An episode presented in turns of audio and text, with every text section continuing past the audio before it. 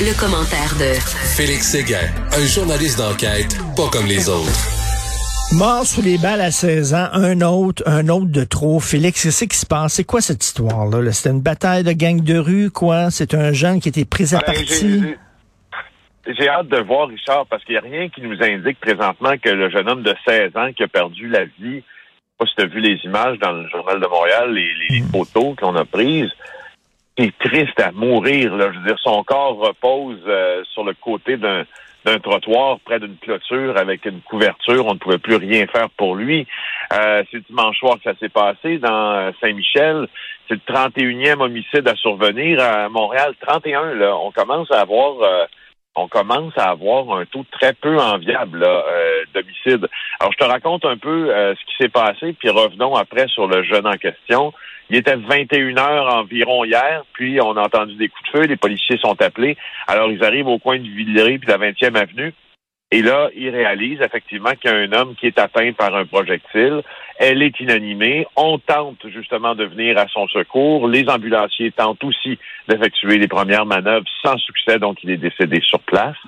Mais moi, ce qui, ce qui, ce qui me, ce qui m'embête dans tout ça, c'est que à 16 ans là, euh, on n'a pas naturellement une criminalité qui est très très développée. Là. À 16 ans, là, il n'est pas connu des services policiers pour l'instant pour des délits euh, en lien avec le monde des gangs. C'est donc pour l'instant, on est obligé de parler d'une victime innocente. Hmm. Était-il en train de était, manigançait-il euh, des, des, des mauvais coups? Était-il affilié euh, à un gang de rue opposé à celui qui l'a tué, si c'est ça? On peut le penser, mais on est obligé de vivre avec le fait que pour l'instant, il n'apparaît pas sur les radars de la police. Donc, à 16 ans, Richard, à 16 ans, je veux dire, moi, ma fille va avoir 16 ans dans 6 ans. Je ne peux pas m'imaginer toute la douleur que c'est pour les parents de perdre un enfant à cet âge-là dans un contexte comme celui-là. Ben oui, parce que- qu'il que y, a des jeunes qui sont dans des gangs de rue, euh, qui meurent, qui tirent dessus, c'est une chose. Mais tu sais, euh, récemment, là, encore dans le centre-ville de Montréal, je crois, où c'était à NDG, je sais pas euh, c'était où, mais un jeune qui avait rien à voir, qui était pris à partie par un gang, puis il s'est fait tuer, là. C'est dans NDG, ce dont tu parles, effectivement. Ben oui, puis il s'est fait tuer. La, la question que je me pose, est-ce que l'enquête pourra déterminer, parce que là, on, je pense qu'il a été atteint d'une balle. Est-ce qu'il y a plus d'une balle qui ont été tirées? On ne sait pas. Euh, on commençait à voir poindre sur les réseaux sociaux certaines, certains encouragements dans une forme de rite initiatique, si tu veux, Richard, là, qui était de d'essayer d'abattre la première personne que l'on voyait, qu'elle soit d'un gang opposé ou non. Là. Donc, est-ce que ça pourrait être ça? Ben, on est obligé de considérer.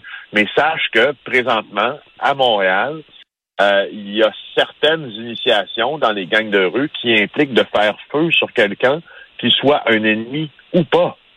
C'est lourd quand même, hein, de, de c'est c'est lourd quand même Mais- comme affirmation que pour être accepté, tu vas tuer quelqu'un qui n'a pas rapport avec aucun des, des conflits dans lesquels tu es toi-même impliqué. Ce qui est dommage, c'est que, tu sais, on regardait les États-Unis, puis tout le culte du gun chez les jeunes, puis tout ça, ça commence à entrer ici, là. Vraiment, c'était un phénomène qui était très américain, et on disait qu'on était, en- on avait l'impression qu'on était protégé de ça au Québec, mais là, on, c'est plus le cas. Non, ce n'est plus le cas. Je t'en ai parlé souvent. On a fait un reportage d'une demi-heure avec mon Mm. collègue Denis Thériault là-dessus. Euh, La culture des armes à feu.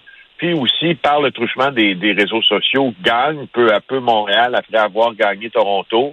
Euh, puis il y, a des- épiphénomènes qui, qui permets-moi l'expression, mais qui embarquent par-dessus le premier phénomène dans la question euh, de, de- des armes à feu. C'est aussi la manière dont on décide de se faire voir avec ces armes à feu-là, parce qu'un peu comme aux États-Unis, euh, dans certains États, ou presque dans tous les États, devrait-on dire, c'est synonyme de pouvoir. Donc, Mm. une culture de gangster aussi. Et rappelle-toi d'une chose, on est toujours à peu de choses près, là, euh, à peu de mois près, devrais-je dire, à peu près à un an après Toronto, dans euh, la, la réplique de certains phénomènes criminels que l'on a vus dans la ville reine.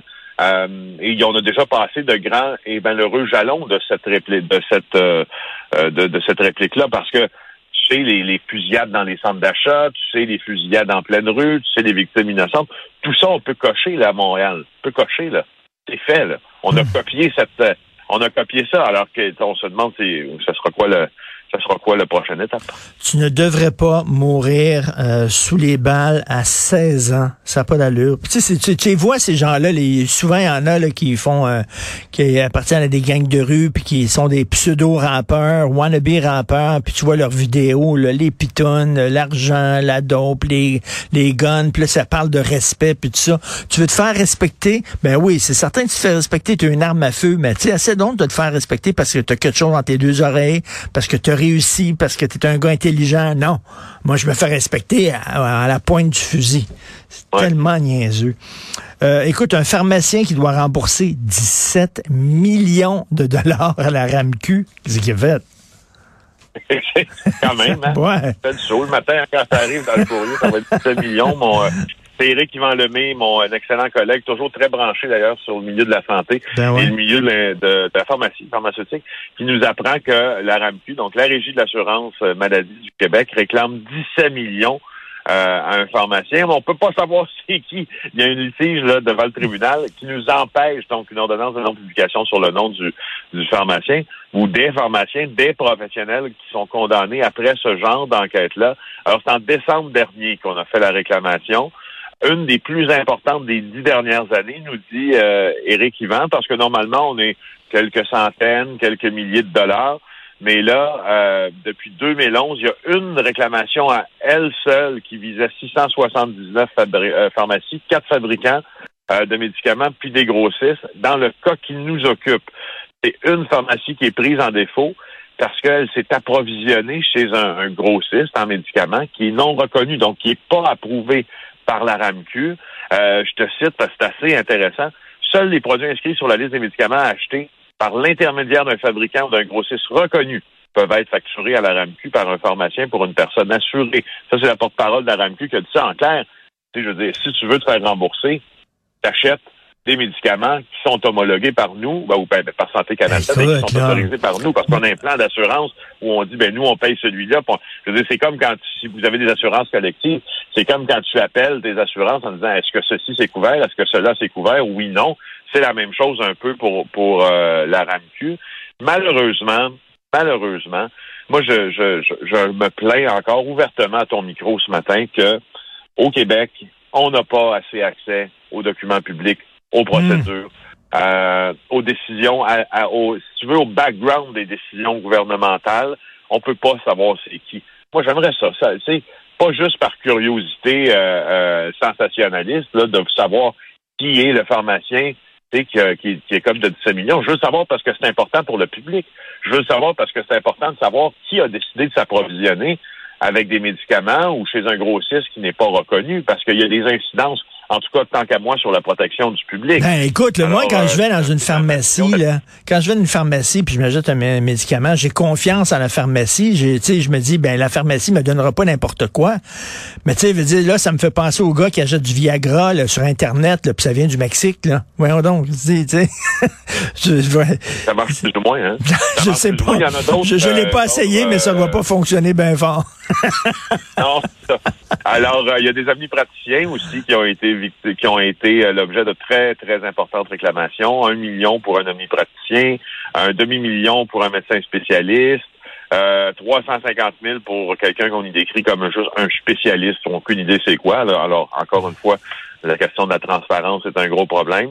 Une réclamation de 300 000 pour un pharmacien. Mais Richard, au Québec, on en sait le moins possible sur les décisions qui touchent le public. Je le répète ben encore une fois. On n'avait pas mis plus de transparence à la CAC. Je ne suis pas sûr du tout que cette transparence-là se, se, se, transcende dans les décisions. D'ailleurs, on voit là, il vous cache des choses. C'est euh, le, le sous-titre quasiment du texte de Éric Yvan Lemay. Donc, euh, souvent, ça arrive, hein, on demande, les journalistes demandent, avec l'accès à l'information, euh, demandent des documents, puis les, les documents arrivent tout cavardés. Donc, c'est exactement ce qui est arrivé. Merci beaucoup, Félix. À demain. Merci, au revoir.